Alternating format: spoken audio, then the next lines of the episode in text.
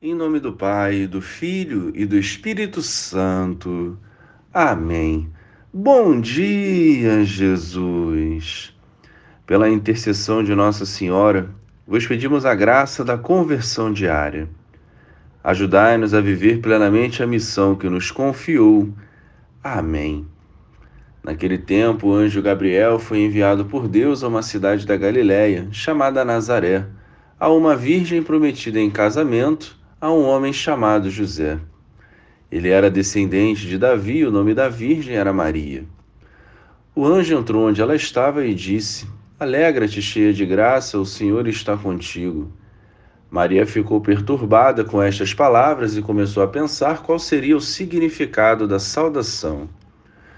O anjo então disse-lhe: Não tenhas medo, Maria, porque encontraste graça diante de Deus. Eis que conceberás e darás à luz um filho, a quem porás o nome de Jesus. Ele será grande, será chamado Filho do Altíssimo, e o Senhor Deus lhe dará o trono de seu pai Davi.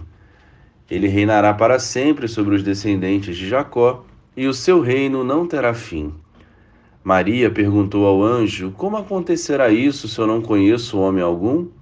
O anjo respondeu: O Espírito virá sobre ti e o poder do Altíssimo te cobrirá com a sua sombra.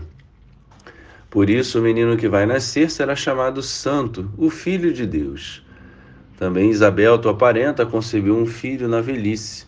Este já é o sexto mês daquela que era considerada estéril, porque para Deus nada é impossível. Maria então disse: Eis aqui a serva do Senhor, faça-se em mim segundo a tua palavra. E o anjo retirou-se. Louvado seja o nosso Senhor Jesus Cristo, para sempre seja louvado. Hoje a igreja celebra o dia de Nossa Senhora Rainha.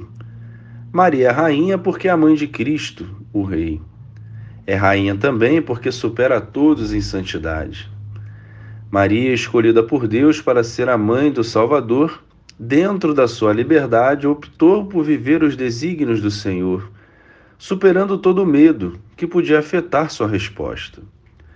Ela se entregou por inteiro num ato de profunda coragem e confiança em Deus. Abriu mão de si e se ofertou para que pudéssemos alcançar a salvação por meio de seu Filho Jesus. A escolhida, a cheia de graça, é um exemplo para a nossa caminhada. A sua fidelidade, a sua confiança, o seu desapego, a sua humildade são tantas virtudes que devem nos levar a uma reflexão interior a respeito da nossa caminhada nos dias de hoje. Roguemos a sua intercessão neste dia, para que, iluminados pela verdade, possamos, por amor, renovar o nosso sim diariamente. Glória ao Pai, ao Filho e ao Espírito Santo, como era no princípio, agora e sempre. Amém.